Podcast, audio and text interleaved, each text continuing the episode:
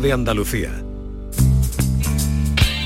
Días de Andalucía con Domi del Postigo, Canal Sur Radio.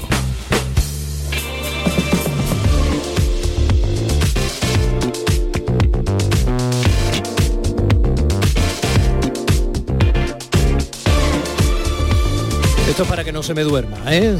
Y mm, aunque no se lo crea, yo estoy hablándole eh, literalmente bailando eh, este, esta sintonía.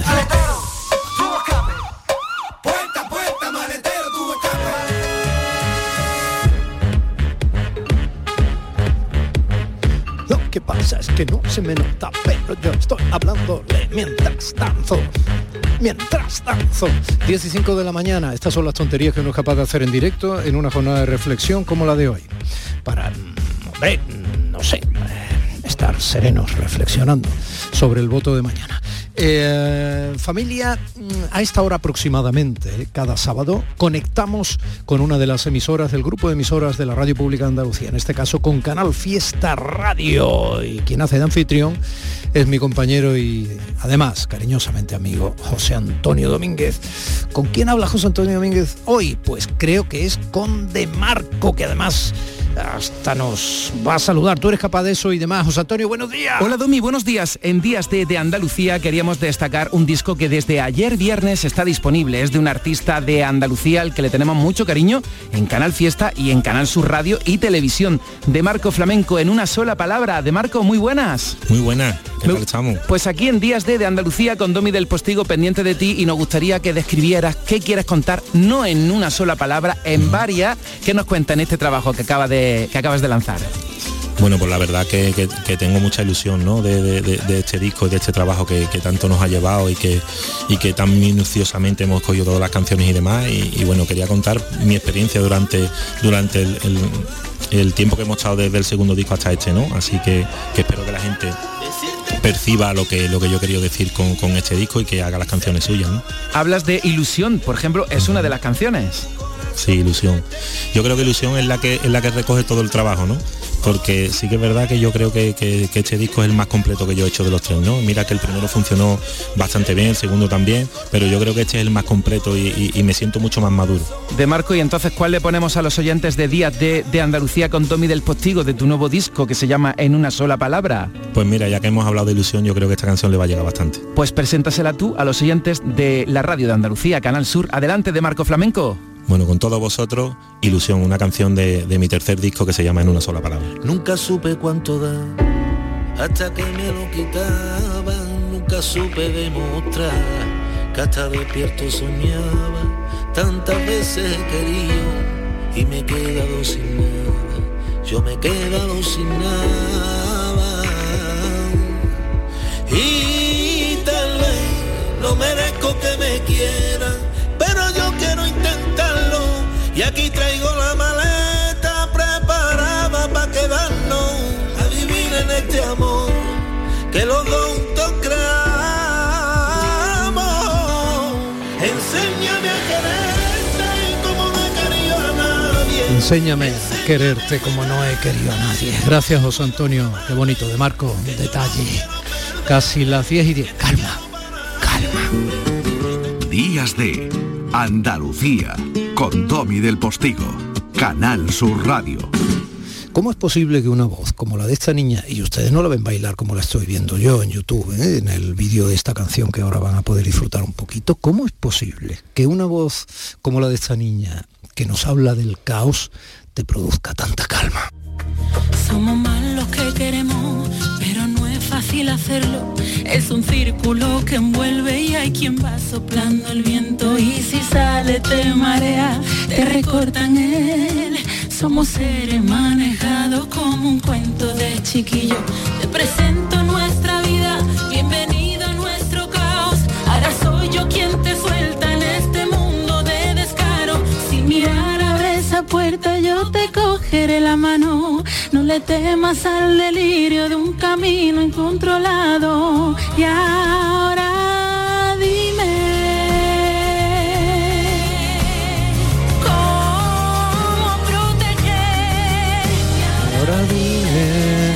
Bueno, Rocío García es guapa rabiar Es una niña que tiene un punto racial mirada y al mismo tiempo serenamente elegante. Es, bueno, es una criatura con talento y además es la criatura de su madre, que es una de esas oyentes de lujo a las que yo rindo eh, adoración, porque tienen la generosidad, la generosidad, perdón, de comprender, entre otras cosas, estos errores míos, ¿no? A la hora de hablar y sin embargo seguir ahí del otro lado. Es una de esas personas generosas que comprenden la radio que intentamos hacer y que, bueno, te acompañan al otro lado de las ondas. Rocío, tu madre es muy crack. ¿eh? Mi madre yo creo que es una luchadora y un ejemplo para mí, de fuerza y de, ganas de luchar y, una mujer con mucha raza. Bueno, Mari Reme, ese beso iba para ti y para entender que la madre del artista, que no ha presionado nada, ¿eh? sencillamente, bueno, nada, no, algo, eh, sencillamente cree mucho en su hija. Y cuando yo vi que lo que me decía era verdad, pues obviamente digo, esta es una de esas andaluzas que tienen que venir al programa con proyección, con cosas que contar, con vida, con mucho talento. ¿Y tú qué haces en París ahora?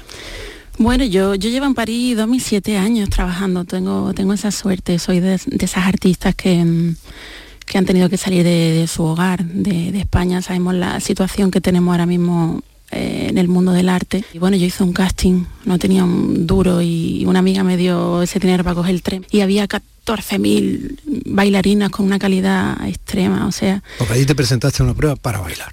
Sí, eh, buscaban cuatro chicas españolas, yo no tenía ni idea porque yo vivo como en un mundo paralelo.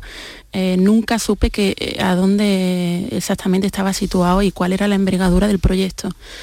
Hasta que me bajé del avión y vi dónde, dónde iba a trabajar durante cuatro meses. Y cuando vi, bueno, París es maravillosa, creo que cualquier artista o cualquier persona que le guste el arte quiere vivir allí. Recuerdo mis palabras de decir, yo quiero vivir aquí.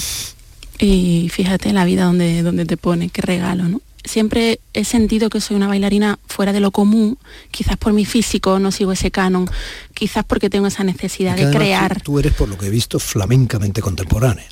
Bueno, todo es una transición, hasta que tú te, descubres una bailarona, Una bailarona, Sí, yo he pasado esa transición de ser la macarrona a, sentir ahora mismo una libertad sin límites, ¿no? Entonces toda esa transición la vas viviendo eh, con tu crecimiento personal y ahora mismo estoy en otro punto totalmente. Entonces, cuando hice esa audición, mi sorpresa fue encontrar gente que creía en lo que yo creo, en la danza, en esa libertad, ¿no?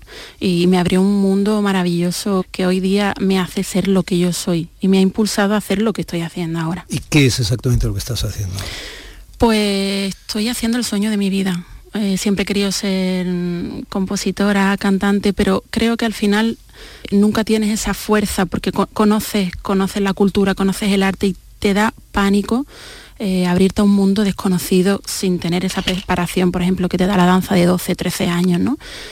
Pero de repente esta persona donde yo trabajaba en París me puse a cantar delante de 1.500 personas, canté el emigrante, adiós mi tierra querida.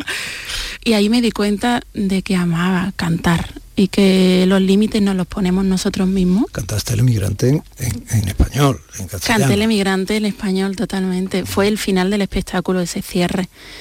Y, y, te manejas en español, en francés, supongo. Ahora, je parle français un peu. Ah, tu parles français Sí, un peu. Ahora sí, pero cuando llegamos éramos cuatro monas eh, catetillas de pueblo y... Tienes que atreverte y cantar un día el emigrante francés. es, mi, mm. mi, canción preferida, además que me trae unos recuerdos de niña. De hecho, en la creación nos, nos pedían algún tema que cantar, que cantásemos con nuestros abuelos y era la canción de mi abuelo. Entonces, imagínate, delante de 1.500 personas en ese teatro Chaillot, que el más importante de París, fue la experiencia más bonita. Mm, qué suerte tienes de haber tenido abuelo. Qué suerte. Mm, los niños que no hemos tenido lo hemos conocido solo de muy pequeñito, como fue mi caso, ¿no? Como para no atesorar prácticamente más recuerdo que su imagen, ¿no? Que no hemos tenido esa posibilidad, eh, echamos de menos el no haber tenido abuelo, porque cuando habláis de un abuelo o una abuela, los que sí lo habéis tenido y lo habéis vivido, lo hacéis con una fuerza, una con una conexión curiosísima. Es una suerte y yo tengo una abuela, o sea, tengo un bebé, ya tiene tres añitos, pero ¿qué haría yo sin mi mamá? Y qué suerte tiene Miguel de, tener esa oportunidad de vivirlo con ella y mi niño y, su abuelo. Sí, Miguel. Eso es, también es difícil. O sea, una vida como la del artista que tiene muchas veces que dejar casi todo, no es fácil, ¿no? Compaginar todo eso no es fácil. Primero te da vértigo cuando quieres estructurar un embarazo. No tiene que ser en este momento, porque en este momento tengo que parar, tengo... Eh, a mí la vida me, me dio ese regalo y vino en el momento que tenía que venir, sin calcular, sin planear. Mi niño fue tan bueno que me dejó bailar hasta los siete meses, que ya el médico me decía, Ro, para, por tu salud y por la del bebé, yo estaba gordísima. Y, y al final, pues cuando nace Miguel, al mes y pico me fui de gira con él y con su abuelita. O sea, gracias a su abuelita, a mi mamá, que me acompañó, que siempre te escuchábamos en, en París desayunando, ella se quedaba con Miguel y yo podía, podía trabajar. Qué bien que a través de las redes y de internet, etcétera, se pueda oír la radio con esa facilidad fuera. Qué bien. Te permite sentirte en casa. Yo he vivido también cuatro años en Alemania y en Suiza y mi madre siempre me ha inculcado la radio. Yo me levantaba can, can, can, tan, tan, tan, era mi hora de, de levantarme y te, te, hace sentir en casa. Y, y, siempre personas como, como tú, imagínate que aman la cultura y que transmiten de esta manera. O sea, te seguimos desde hace mucho tiempo y para mí es un regalazo. De verdad te lo digo. Bueno, ¿y qué pasa si en esa lucha tuya, una lucha muy bonita, claro, como todos debemos luchar por lo que nos hace felices y por aquello que creemos que aporta a los demás el desarrollo de nuestro talento, claro. Pero ¿qué ocurre si, bueno, las, lo hablábamos hace un momentito, el contexto, las circunstancias son muchas, de muchos tipos. Poníamos el ejemplo, por ejemplo, de una persona que tuviera ahora mismo un calendario de cosas que le hacen feliz y que, en fin, en Ucrania a seis meses y de pronto ha venido lo que ha venido y se ha encontrado a lo mejor siendo un refugiado en otro país y teniendo que hacer lo que sea para sobrevivir. No, las circunstancias no dependen solo de nosotros. ¿Qué pasa si la cosa se pone dura y al final pues tienes que vivir de otra cosa que no sea el arte? Yo siempre digo que somos privilegiados, ¿no? Porque simplemente ya ubicarnos donde estamos en España, ya tenemos esa suerte. Entonces yo tengo la suerte de poder decidir ser libre, ser una mujer libre que puede expresarse. Entonces todo eso ya es como un regalo detrás de otro, ¿no?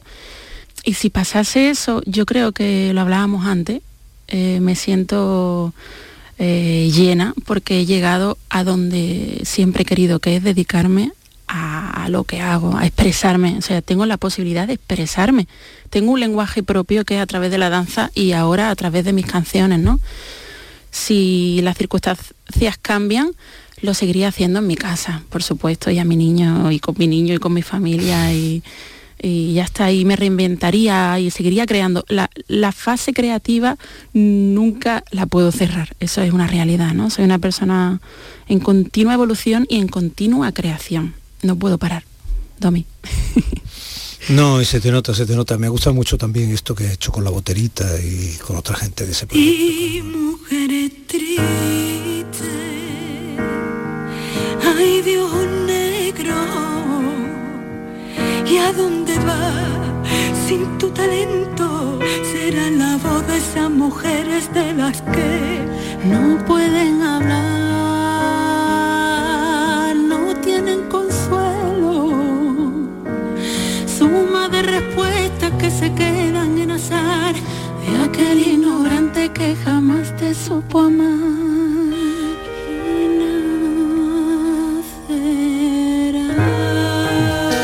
Bonito el, ese melisma. ¿eh? ¿Por qué te gusta tanto Alejandro Sanz? Me dice tu madre que te sientes muy identificada con muchas cosas de su vida, de su manera de componer y sus canciones.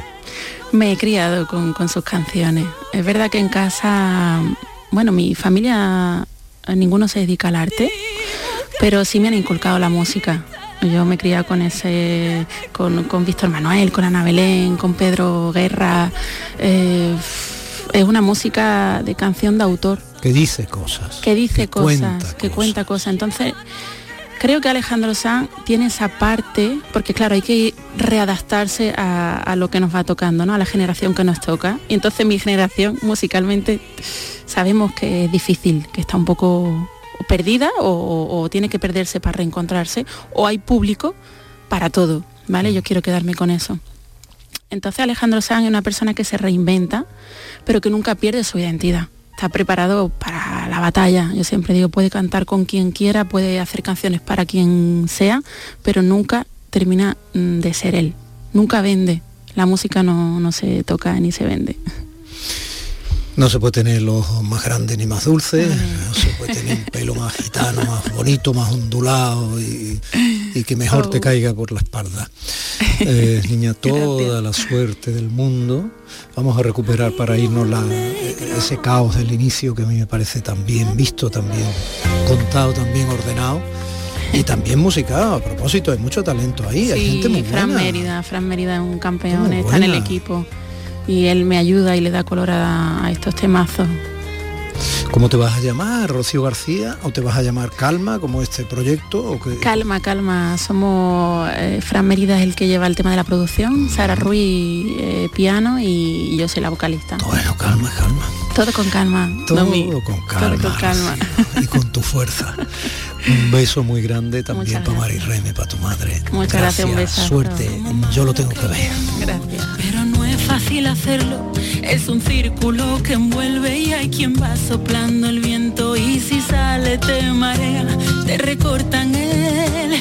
Somos seres manejados como un cuento de chiquillo.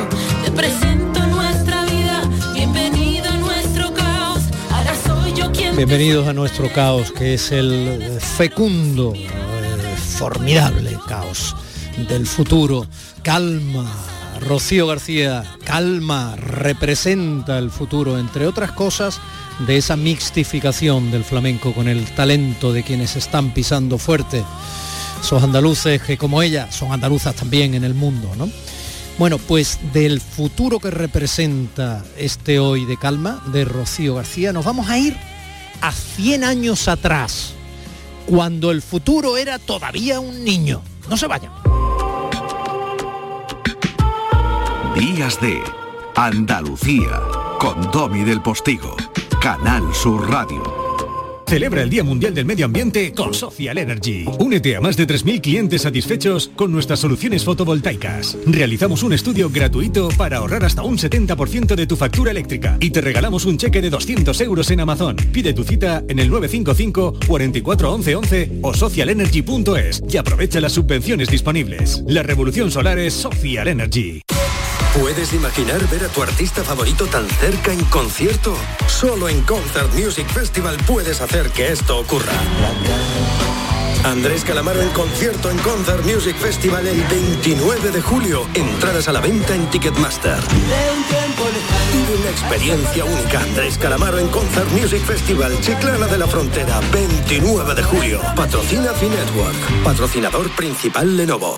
Estoy tremendo, soy un portento, Nefertiti en camisón, la melena de Sansón, canela en rama, un figurín, con el extra de verano, soy el ritmo de un cubano. Ya está a la venta el extra de verano de la 11, el subidón del verano. Un gran premio de 15 millones de euros y 10 premios de un millón. Extra de verano de la 11. A todos los que jugáis a la 11, bien jugado. Juega responsablemente y solo si eres mayor de edad. ¿Eres de los que se desesperan cuando no carga un vídeo en YouTube? Vente a Unicable y combina nuestros servicios de fibra, móvil y televisión como quieras. En Unicable encontrarás tarifas de otro planeta. Visítanos en La Rinconada, Umbrete, Cantillana, Santiponce, La Puebla del Río, San José de la Rinconada y Alora, en Málaga. Encuéntranos en unicableandalucía.com. Recuerda, tu operador local es Unicable. Jesús Vigorra, Mariló Maldonado, Yuyo, Rafa Cremades, Domi del Postigo, Pepe da Rosa. Todos están en Canal Sur Radio Sevilla. Las noticias que más te interesan las tienes siempre en Canal Sur Mediodía Sevilla. Y este martes te llegan desde Osuna, desde la escuela universitaria donde vamos a conocer la formación superior que se imparte en el corazón de Andalucía. Titulaciones, grados, másters y todas las actividades académicas y culturales que ofrece este centro de formación superior. Canal Sur Mediodía Sevilla. Este martes desde las 12 en directo desde la Escuela Universitaria Osuna. Con la colaboración de la Escuela Universitaria Osuna. La mañana de Andalucía con Jesús Vigorra es tu referencia en la radio. Con la última hora del día. Toda la actualidad. La información más cercana que buscas y el mejor entretenimiento. La mañana de Andalucía con Jesús Vigorra. Contigo desde las 6 de la mañana. Quédate en Canal Sur Radio. La radio de Andalucía. 19 de junio. Elecciones al Parlamento de Andalucía. Andalucía decide. Canal Sur informa. Este domingo desde las 8 de la mañana te ofrecemos en directo el seguimiento más completo de la jornada electoral. A las 2, el resumen de la mañana. A las 7, programa especial con los datos de participación y el balance de la jornada. Y a las 8, el sondeo de GAD3 para Canal Sur Radio y Televisión. Síguenos en Canal Sur Radio y Radio Andalucía Información y en web, app y Canal Sur Más. 19 de junio, elecciones al Parlamento de Andalucía. Andalucía decide. Canal Sur informa. Días de Andalucía con Domi del Postigo. Canal Sur Radio. Ahora vamos a hacer el milagro. Vamos a hablar y verán qué joven está con un locutor de hace 100 años. Van a entender perfectamente el porqué de esta promoción que está sonando muy bonita y que le está advirtiendo de que no debe perderse lo que va a ocurrir en Canal Sur Radio hoy a las 4 de la tarde. Este sábado viajamos y vivimos un siglo atrás. Don Federico García Lorca, muchísimas gracias y de nuevo enhorabuena. De nada, gracias a vosotros. Con el flamenco.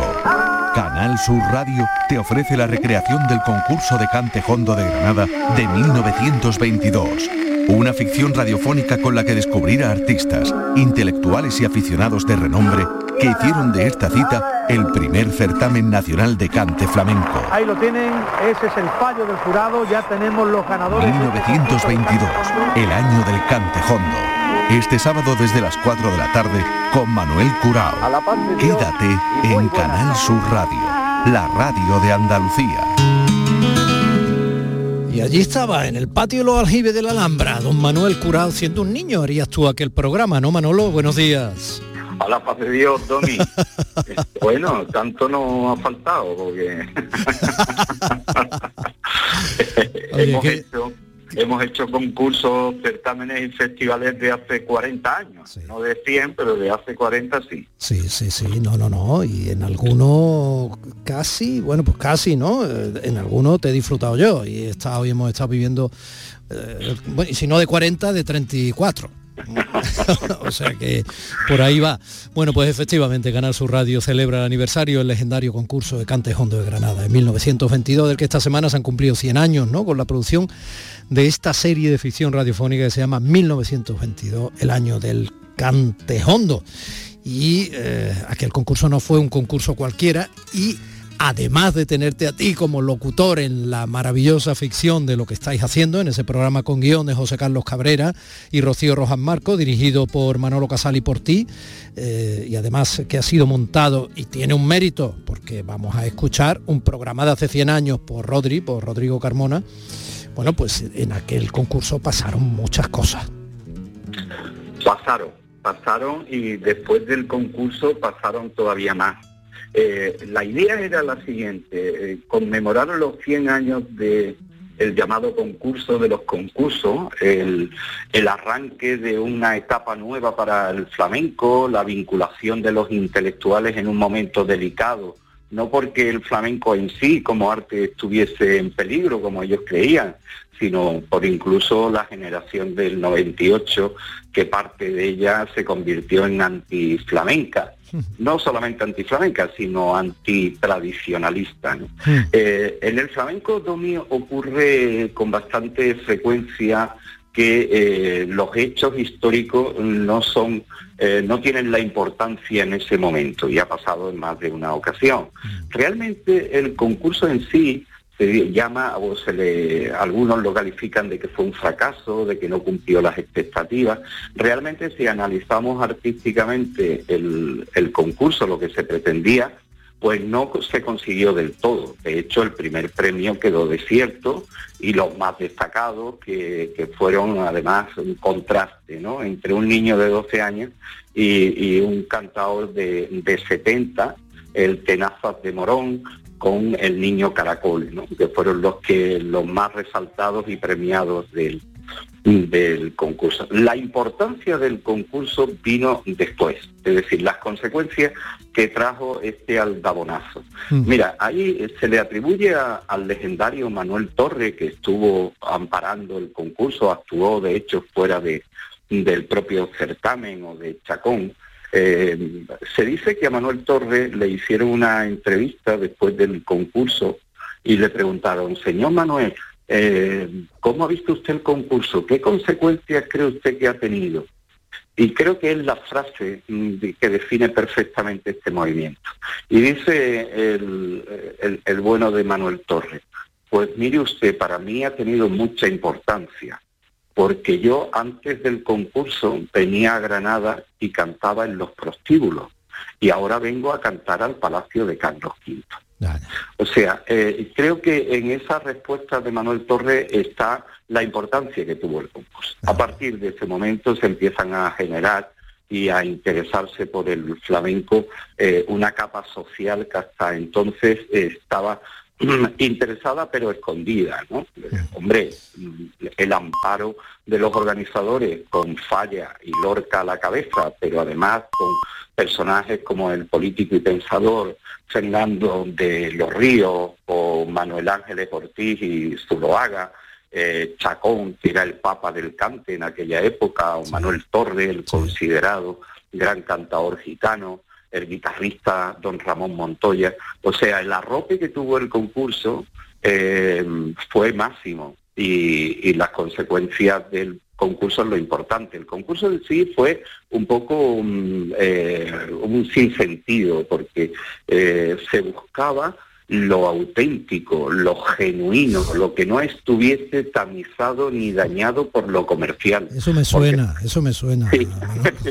Eh, ese gerundio eterno en el mundo de los puristas del flamenco me suena, me suena. Es que esto es algo que ha venido de vez en cuando da la vuelta y vuelve a caer la bolita del bombo. Bueno, en todo caso, en todo caso, lo vamos a escuchar hoy a partir de las 4 de la tarde. No te quiero desgastar mucho porque sé que vamos a seguir incidiendo a lo largo de la mañana. El magnífico magnífico Pepe da Rosa. Eh, seguramente os va a llamar, va a seguir hablando de lo que van a ser esos tres capítulos de 55 minutos de, duración que recrean como un programa, como si estuviéramos escuchando hace 100 años la retransmisión de aquel concurso. ¿eh? Así que no te voy a cansar, pero sí te voy a dar un agradecimiento viejo, clásico, bonito y es eh, que entendieras desde tan pronto, y lo hiciera también esta casa la que yo vine a hacer, que era una responsabilidad eh, desde la tierra del flamenco, ocuparse del flamenco con emoción y amor para toda la tierra. Y eso, y eso en el inicio, y recuerdo a Carlos Fabelo, y recuerdo a otra gente, eso en el inicio te tuvo a ti como capitán. Un abrazo para ti. Gracias a ti, Domi. Sabemos de lo que hablamos, que hace ya un rato de todo eso. Un ratito. Un beso. Adiós, gracias a ti. Porque no quiero perderme por culpita de uno solo. Ay, ay, ay, culpita de uno solo. 12 años tenía este señor cuando se presentó aquel concurso. 12 añitos, el niño Manolo Caracol diez y media y un poquito más y ahora seguimos cabalgando en la historia. Y ríete tú de 100 años. Ahora nos vamos a ir siglos para atrás. Este sábado viajamos y vivimos un siglo atrás. Don Federico García Lorca, muchísimas gracias y de nuevo enhorabuena. De nada, gracias a vosotros. Con el flamenco. Canal Sur Radio te ofrece la recreación del concurso de cante hondo de Granada de 1922 una ficción radiofónica con la que descubrir a artistas, intelectuales y aficionados de renombre que hicieron de esta cita el primer certamen nacional de cante flamenco. Ahí lo tienen, ese es el fallo del jurado, ya tenemos los ganadores. 1922, el año del cante hondo.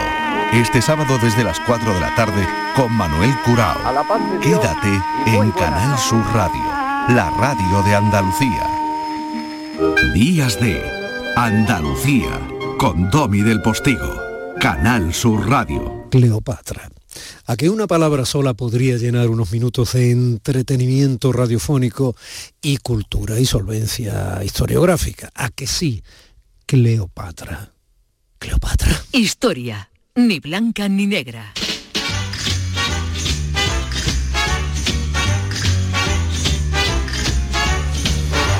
Todavía con el traje de buzo de buceadora del año 50 por redondear antes de Cristo, o sea, estamos hablando de más de 2000 años atrás, pero ella se lo sabe al dedillo, le ha faltado hablar con la mismísima hija de Ptolomeo. Doña Elvira Roca, buenos días. Hola, muy buenos días. Eh, espero que no nos enzarcemos en una discusión tremenda porque la hemos tenido, hemos tenido antes de empezar ya una discusión sobre Cleopatra, porque dice aquí el señor del postigo que no debo de desmitificar el personaje. No debes desmitificarlo, y yo vengo a intentar desmitificarla un poco porque es necesario no para, eh, para mitificarla mm, en algunos aspectos, decir cosas de ella que no suele la gente saber, como que fue eh, una más que mediana mm, botánica, quiere decir que una señora que estudió, tenía conocimientos médicos, dejó escritas sobre esto y eh, luego, pues que no era tan guapa. Bueno, sabía de navegación también, tenía cargo, vamos a ver, era, cuidado. Yo, particularmente no creo que ella supiera de navegación. En aquella época la navegación era una cosa de los hombres porque hacía falta una fuerza física bastante importante, pero que ella tuviera conocimientos teóricos para comandar sobre... la nave, no. no, ella era muy capaz, pero mm. quiero decir que es que era muy capaz eh, mm, psicológicamente, intelectualmente. ¿Y los presuntos tratados médicos que firmó son reales o no? Sí, Sí, efectivamente. Ella dejó una obra escrita, tratados del tipo Dioscórides, quizás menos, eh, por supuesto mucho menos importantes, pero en cualquier caso sobrevivieron hasta la época de Galeno. Y los conocemos porque Galeno los consultó en la biblioteca de Alejandría, donde luego se quemaron con el gran incendio. ella dejó una obra escrita de cierta importancia y esa obra tuvo una cierta difusión también por el hecho de que Cleopatra escribía en griego. Escribía con tinta de áspid tonterías las precisas. Vamos a ver, ella escribía en griego y ese es el motivo por el que su obra tuvo bastante difusión, porque el griego era la lengua franca del Mediterráneo Oriental y la lengua de cultura en aquel tiempo, ¿no? Aunque también sabía egipcio, que parece una tontada, pero no, porque muchos gobernantes egipcios no sabían egipcio. Ella es la primera de la dinastía de los Ptolomeos que habla la lengua local.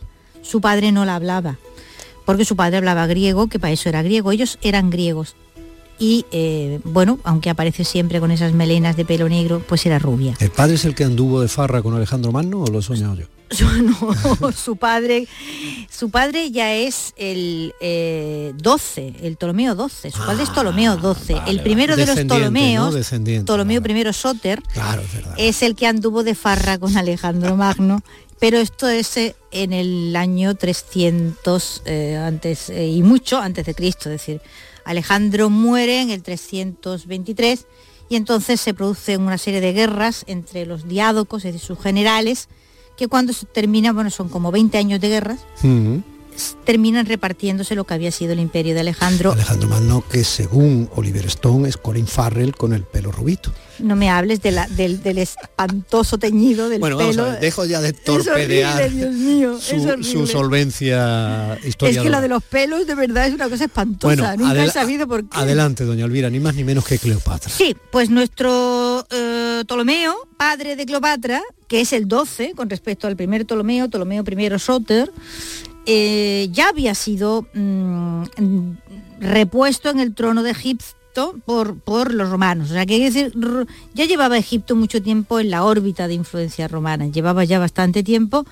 hasta que mm, de nuevo Egipto pasa al primer plano cuando se transforma en el sitio en el que se refugia Pompeyo, después de haber perdido la batalla de Farsalia con Julio César. Y entonces Julio César es evidente que tiene que aparecer por Egipto porque eh, no va a dejar esa provincia que es crucial para Roma, es absolutamente crucial porque es el granero de Roma, es decir, la que garantiza que no va a faltar trigo en la península itálica y en la ciudad. Es la Ucrania de Roma es la Ucrania de Roma hasta cierto punto, mucho más importante que Ucrania. Y, Marco Antonio también anduvo por allí, pero bueno. Sí, pero bueno, eso viene después. es decir, en un primer momento, em, cuando Julio César llega a Egipto, llega en el contexto de esa guerra civil entre él y Pompeyo. Y allí se encuentra, bueno, pues, pues eh, que eh, em, Cleopatra, muy joven. Esto es importante tenerlo en cuenta. Hay una diferencia de edad enorme entre Julio César y Cleopatra. Ella no tiene 20 años, él tiene 50 ya. Es una apreciación que yo no considero relevante, pero bueno, eh, puede usted seguir por esa línea. Yo creo que tiene algo, algo de interés y si alguien tiene curiosidad, hay una obra de teatro que luego fue hecha película de eh, César y Cleopatra con una Vivian Leigh maravillosa de George Bernard Shaw que trata precisamente de ese momento en el que una jovencísima Cleopatra, no sin humor, conoce a Julio César, que es realmente el que la enseña a gobernar. Y esto a mí es algo que no aparece nunca en los libros, pero me parece importante. Yo creo que Cleopatra... En la película de Cukor con Elizabeth Taylor no aparece ese perfil. no, no hubiera sido nadie si no hubiera tenido aquella enseñanza de varios años, muy joven, con un hombre que era el, probablemente la persona, el máster en cómo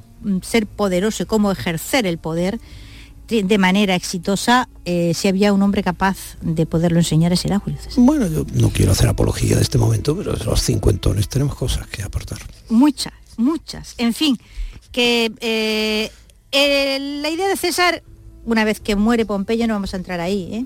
es colocar en el trono a Cleopatra con su hermano y evitar una guerra civil entre ellos.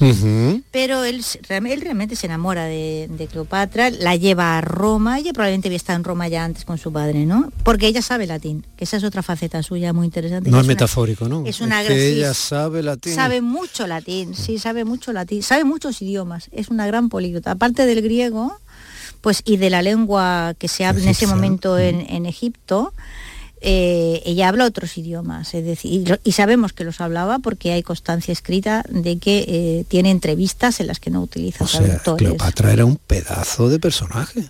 Claro, es, ella es una chica lista, ¿vale? En una situación complicada que quiere tener gobierno y que busca alianzas allí donde las encuentra. Y, eh, pero la primera y la más importante de todas es la de Julio César. A la muerte de Julio César, pues de nuevo su situación es enormemente precaria eh, como gobernante en Egipto, ¿no? Porque otra vez hay otra guerra civil y porque ella está otra vez en el tablero en el que se están repartiendo los poderes, el nuevo triunvirato, ¿no? El nuevo triunvirato que lo forman Octavio, Marco Antonio y Lépido, ¿no? En algún momento ese triunvirato va a estallar como estalló y la guerra entre Octavio y Marco Antonio se hace inevitable. Ha sido asesinado Julio César. Ella Un asesinato muy bruto. Muy bruto, muy bruto, sí lo fue, sí, sí. Es que bueno, realmente cuesta trabajo no asesinar a lo bruto antes de los de que se inventaran las armas de fuego. ¿eh? La cosa era delicada. Tu cuoco, eh. en fin. Sí, Dicen que lo dijo en griego, mm. para que veas tú qué importante era. Me quieres hundir. no te quiero hundir. Tú me provocas y yo te contesto. En fin, que nuestro Marco Antonio tiene que hacerse también con Egipto. Octavio también tiene que hacerse con Egipto, porque quien tiene Egipto tiene la llave del hambre en Roma. Entonces ahí es como se resuelven las guerras, como había dicho y dejó escrito Julio César, la mayor parte de las batallas y de las guerras se resuelven por el hambre y no en los campos. En fin, la cosa es que Marco Antonio y Cleopatra se enamoran mm, y tienen tres hijos, llegan a tener tres hijos. ¿eh? Eso no es muy conocido. ¿eh? Sí, tienen tres hijos, pues es importante porque una de sí, esas lo es, claro, claro. Sí, sí, esos tres hijos luego tú fíjate, una vez que, bueno, la, la tele nos ha contado, o sea, las películas nos han contado en la tele y en el cine, qué es lo que sucede al final. ¿no? Probablemente eh, Cleopatra se suicida no por culpa de, la muerte de Marco Antonio, ni por amor, ella se suicida en el momento para evitar un enorme deshonor, que es eh, ser llevada en el carro triunfal de Octavio, una vez que la batalla de Accio ya ha acabado y han sido derrotados, pero ella no piensa en, en suicidarse en un primer momento, sino piensa en pactar con Octavio. O sea, esta imagen, Octavio es muy importante, porque la imagen que tenemos de Cleopatra como seductora, como mujer que consigue poder a través del erotismo y de la seducción de los hombres, etcétera, etcétera, es Octavio quien la fabrica. ¿De acuerdo? Eh, ¿Por qué? Pues porque es una imagen poco honorable. Es una fabricación machista en es el una fabricación, actual, ¿no? a, Cleopatra en un putón de lujo, con claro, perdón. La cosificas. Y entonces la, dejas ahí clavada ya, eh, no como un gobernante inteligente y capaz que se había movido en un tablero político enormemente complejo y había sabido salir adelante evitando grandes guerras, probablemente en el propio Egipto y eh, siendo una colaboradora eficaz del poder de Roma. Es decir, que había que cosificar, mm. había que desprestigiarla y las, a las mujeres se las ha desprestigiado siempre por la vía de o es tonta o es una, o es una puta. no, queda claro, queda claro. Entonces, gran parte de esa imagen de Cleopatra que tenemos, de la super seductora y tal y cual, esto es eh, Octavio, quien lo fabrica. ¿vale? le interesa especialmente y ella se la destroza en parte porque... Porque, bueno, ella se la destroza en parte, no, ella se suicida ante la posibilidad de afrontar un deshonor que para ella es intolerable. Le impide, que le impide el espectáculo que daría mayor razón si cabe a Octavio. A ser paseada en un carro. su argumento de vencedor contra Marco Antonio. Pero fíjate, los romanos tienen estas cosas que luego los convierten en difíciles de, de detestar, ¿no? Y es que Octavio se hace cargo de los tres hijos. De esos tres hijos Curioso, sí. y los cría y los educa. Mm. Y Estamos más acostumbrados al juego de tronos, ¿eh? en el que se les habría rápidamente cortado. Sí, está, a, sí, ese es el estilo, digamos, germánico que consiste en matar a los herederos. Bueno, pues en este caso no. Y, de hecho, bueno, de uno de ellos no sabemos los que lo que debieron irse muriendo, mm, porque entonces se morían mucho los niños, pero una de estas hijas sobrevive, que es Cleopatra Selene y casa con Juan, rey de Mauritania, y se transforma en una mujer muy importante en el norte de África. De hecho, la tumba de Juba se conserva, espectacular tumba de este rey norteafricano. Curioso. Y en un foco de cultura helenística en el norte, y es ella un poco la que intenta sacar a su madre de, de ese cliché de la seductora oriental come hombres y que los lleva a la perdición, ¿no? Y bueno, eh, no lo consigue. o sea, lo intenta, pero no lo consigue. Y es también, o sea, esta es una dinastía, fíjate qué nombre tan bonito, Cleopatra. No quiero que se acabe el programa y, ya lo vamos a acabar ya, sin, que, sin decir el, qué significa Cleopatra, ¿no? Cleos significa eh, eh, orgullo, significa eh, renombre, etcétera, y patra, eh, bueno, patros de padres, ella es el orgullo de su padre. Oh, y, bueno, pues esta otra Cleopatra Selene, si hubiera vivido su madre, también hubiera sido el orgullo de su madre, ¿no? O sea que recomendamos las películas, sobre todo esta que he dicho, y, y un poco tomarse no demasiado en serio esas imágenes que se fabrican de las mujeres. Me ha gustado mucho esto, Olvera. Sí, bueno, pues yo me alegro de que al final nos hayamos entendido porque hemos empezado muy mal. ¿Qué va? Hasta la semana que viene. Hasta la semana que viene.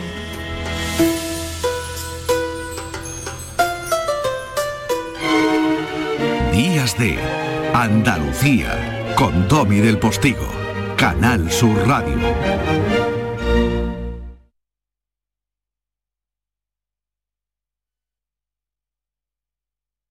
¿Eres de los que se desesperan cuando no carga un vídeo en YouTube? Vente a Unicable y combina nuestros servicios de fibra, móvil y televisión como quieras. En Unicable encontrarás tarifas de otro planeta. Visítanos en La Rinconada, Umbrete, Cantillana, Santiponce, La Puebla del Río, San José de la Rinconada y Alora, en Málaga. Encuéntranos en unicableandalucía.com. Recuerda, tu operador local es Unicable. Día del Socio en Isla Mágica. El 25 y 26 de junio visita Isla Mágica y disfruta de las ventajas del Día del Socio de la banda. La entrada se reduce a 8 euros para el socio y 18 euros para el acompañante. Promoción aplicable solo en la venta de entradas en taquilla. Recuerda, 25 y 26 de junio en Isla Mágica. Más información en lavanda.es. La jugada local de Canal Sur Radio. El pelotazo. La gran jugada de Canal Sur Radio. Todo el deporte que te interesa está en tu radio. Canal Sur Radio. Sevilla. La radio de Andalucía.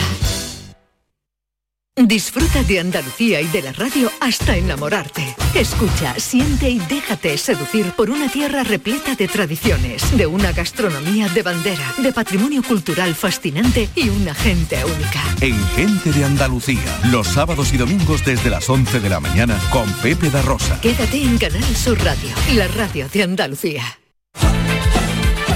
Días de Andalucía con Tommy del Postigo. Canal Sur Radio. Cristina en la red.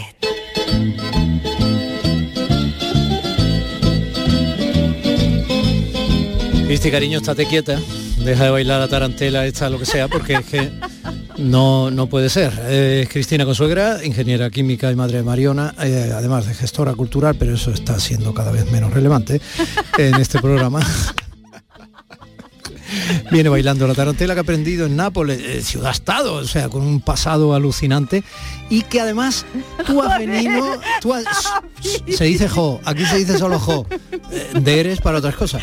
Y te voy a decir una cosa, eh, tú has venido cuando Nápoles tenía un marrón con su alcalde, porque se ha peleado toda la ciudadanía porque el alcalde quería quitar la ropa tendida de los tendederos que dan a la calle. Bueno, es que hubiera estado Estoy hablando la en serio. primera, ya, ya, ya, ya, ya. Sí, sí. Eh, bueno, yo vengo, vengo con ganas de cachondeo, como has podido comprobar, porque llevo un rato haciendo aquí el idiota y nadie nos, nos, nos ve.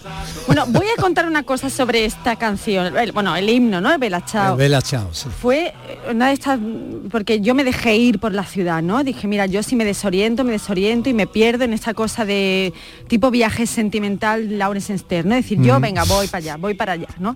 Para arriba, para abajo, eh, una calle, o sea, una, una ciudad totalmente indómita, salvaje. Me decía Isamae Benavente, la, la directora del Teatro Villa Marta, ayer dice, es el último reducto de Occidente, Nápoles. Y no hay nada de exageración. Es decir, cuando caminas por esas ciudades, o sea, por esas calles, perdón, efectivamente con los edificios llenos de la ropa tendida, que ya es mm, seña de identidad, ¿no? También es seña de identidad la cantidad de suciedad que hay por las calles, ese locura de, esa locura de tráfico, ese ruido incesante, eh, esos negroni que te puedes tomar en cualquier calle eh, perdida, eh, a cualquier hora, con, un calor sofocante, pero el Belachao iba caminando por, por una calle que no recuerdo el nombre porque eh, ahí sí hu- hubo un momento que me, me- me desorienté, no quise recurrir al, al- al Google Maps, ¿no? Por aquello de que dije, mira, el Google is listening, que me deja un ratito aquí los señores, estos que están todo el rato ahí, los tengo en el bolsillo y a veces los tengo en otros sitios, ¿no? Pero dije, venga, voy a poner un poquito de distancia entre ellos y yo. Y entonces eh, me perdí totalmente entonces, eh, esto que vas observando, que además fue una calle que podía ser perfectamente una calle de Málaga, porque esta cosa que la gente, amigos que han ido, pienso en Fernando Jiménez, en Nacho Jauregui, ¿no? Que son muy napolitanos y, Bueno, y- podría ser de Málaga, podría ser. eso, bueno, de- Cádiz, de ¿eh? Cádiz, imagínate, vamos, de sí, sí, sí, Cádiz, es que además yo llegaré todo otras. esto para llegar Bueno, y de muchas ciudades también. bueno, de- no muchas. No, bueno, hay mu- no- vale. no, aquello de ahora llegaré al mar, a la bahía, al Vale. Vesubio, ¿no? Pero Almería también podría pero- ser. y- Sí, sí podría ser, sí podría Eh, ser. Bueno, bueno, bueno, bueno, bueno, vamos, vamos a ir negociando esto, esto lo vamos a negociar. Pero iba por esa calle totalmente desorientada, entonces veo una, una madre con un bebé. eh, hacía muchísimo calor, eh, un calor muy sofocante porque, bueno, por el mismo calor que estamos padeciendo aquí. Entonces la niña estaba incómoda, esto que los niños en el verano se ponen los niños pequeños, los bebés especialmente eh, trabajosos y de repente la madre, eh, estaba observándola y la coge para cantar y digo, ay, le va a cantar, yo digo, a ver qué canta. Y entonces le cantó el Belachao. Y me pareció, dije, esto es magnífico, o sea, una madre joven, era una madre joven, cantándole a su bebé en una calle sofocante, ruidosa, llena de suciedad y llena de ropa tendida, el velachaba a su hija. Dije, esto lo tengo que contar, o sea, esto Domi tiene que saberlo. Estuve a punto de mandarte una nota de audio, pero quise mantener la distancia con, porque lo puse en modo avión casi todo el rato el Qué móvil. bella estampa napolitana.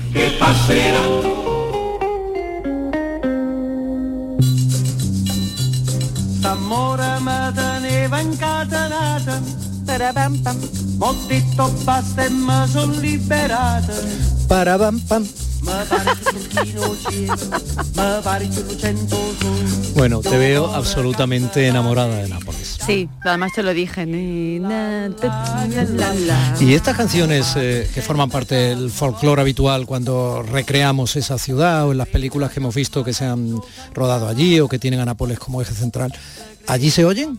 Bueno, yo... Porque eh, eso es como la gente que no. viene aquí y piensa que todo el mundo está No, vestido no, de traje claro, de sí, flamenco. sí, bueno, claro, en fin, bueno, los mediterráneos nos entendemos muy bien entre nosotros, ¿no? Yo he, mm, cuento una anécdota muy divertida esta cosa, de decir, yo parlo italiano, ¿no? Decir, scusi, yo, el, por decir scusi, andiamo, buonasera, yo, el, en lugar de decir prego, dije, por favor, ¿no? Esa cosa así como mucateta que a veces te sale, pero bueno. Per piacere, ¿no? Eh, per piacere. eh, prego. Y, pero, pero los mediterráneos nos entendemos muy bien. Yo música busqué un lugar, busqué, eh, o sea, gracias a dos amigos, eh, Jorge Carrión y Ramón González Ferris, que me hicieron de anfitriones desde la distancia. eh, pues fui a lugares muy típicos a comer, eh, bebí eh, muy buena cerveza fresquita Peroni, sitios muy muy locales. Busqué comida napolitana y también busqué música napolitana. Ah. Concretamente lugares de jazz, porque a mí me gusta mucho el jazz. Muy napolitano. muy napolitano, es decir, tenía, digo, yo no puedo irme a esta ciudad sin buscar aquí un antro, un antro jazzístico.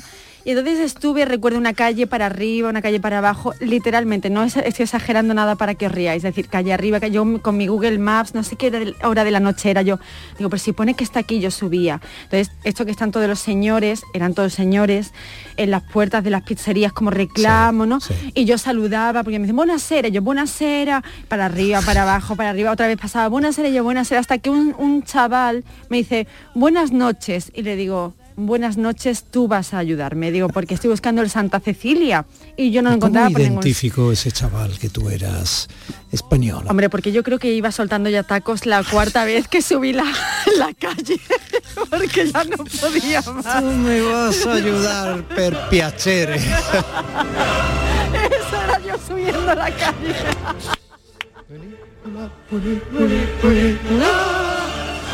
El funiculí funiculá, eh, en este caso la versión de Pavarotti que es absolutamente incontestable, ¿no? Pero y teníamos, aquí había que tirar un poco de tópicos y, bueno, dicho esto para que no encontré una canción, o sea, no encontré un sitio para escuchar música, además esa noche al final eh, busqué otro sitio y digo, bueno, me tengo que tomar un Negroni aquí, me tomé un Negroni buenísimo a las 5 de la tarde que entré con un, entré de maravilla al Museo Arqueológico, entré como hay que entrar. Hacía calor. Mucho calor, mucho calor. Y te tomaste un Negroni, a las 5 de la tarde. Total, total, total. ¿Cómo no vas a entrar al museo? Perdón, entré, en arqueológico como Pavarotti así.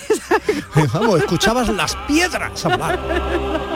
Mira que hay piedras que podrían contar cosas en Nápoles, Dios mío de mi alma. Santo pasó con el Vesubio? Pues mira, el Vesubio no fui a visitarlo, desde el otro lado de la bahía le dije, tú y yo tenemos una conversación pendiente, porque es tan imponente.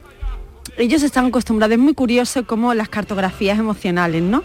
La bahía es preciosa, es una bahía muy malagueña, muy gaditana pero el Mediterráneo es diferente, la luz es otra. Es otra. Es otra. Mm. Entonces yo quise en esta primera aproximación, ¿no? Eh, pues... Porque vas a ir más. Voy a volver, voy a volver. Vamos a tener capítulo 2. Total, total. Ya Santa Cecilia además tengo ya que conquistarlo. Es decir, yo tengo que entrar como en tren arqueológico, ¿sabes? Así como... pero es una ciudad magnífica y es un estado de ánimo. Todo esto para decir que yo no me sentí extranjera en ningún momento allí, no me sentí, la otra edad no, o sea, estaba en casa. Y estaba en casa porque tiene mucha cosa de, de, lo sureño, que aquí nos, lo, a veces te reconoces simplemente mirando al otro y nos pasó muchas veces, ¿no? O sea, pasó sobre muchas todo cuando vas negrona. Cuando vas...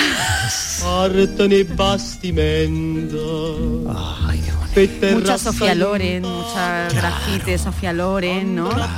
Mucho Maradona, a mí eso ya una parte que, en fin, ¿no? El taxista que me llevó al aeropuerto me hablaba del Barcelona, de las cuadras, y dije, yo es que soy en Madrid, ¿verdad? Yo era del Madrid porque yo me he bajado del fútbol, ¿no? Hace mucho.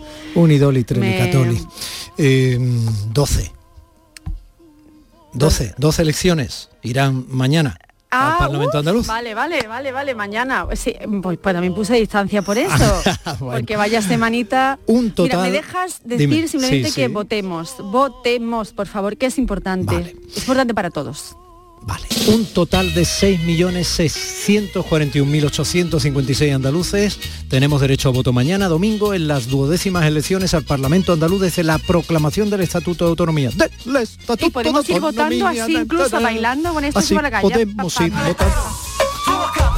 De ese total de electores, 6.378.352 vivimos aquí, aunque vayamos a Nápoles y 263.504 viven en extranjero. ¿eh? Aunque vengan aquí a votar o lo hagan por correo.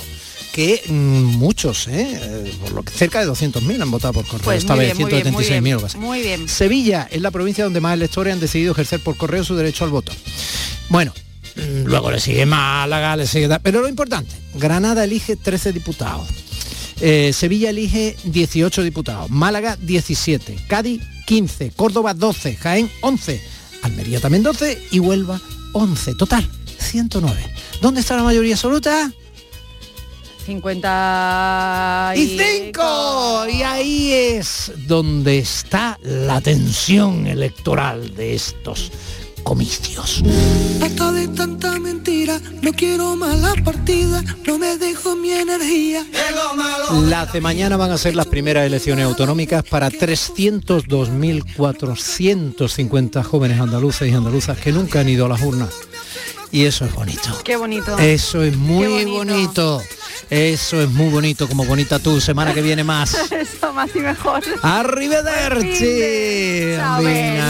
Familias se quedan en las formidables manos radiofónicas de mi queridísimo Pepe da Rosa con su princesa Ana Carvajal de las Ondas y su equipazo de gente de Andalucía. Mañana no tenemos programa, tenemos elecciones. Nos vemos en las urnas. Domi del Postigo en Días de Andalucía. Tengo que mirar al frente y que nunca me atormente esos pequeños problemas. Me los quito de la mente. ¿Cuántos son los que prometen? ¿Cuántos hay que comprometen? Malos son esos caminos. Ten cuidado con la serpiente. El dolor me hace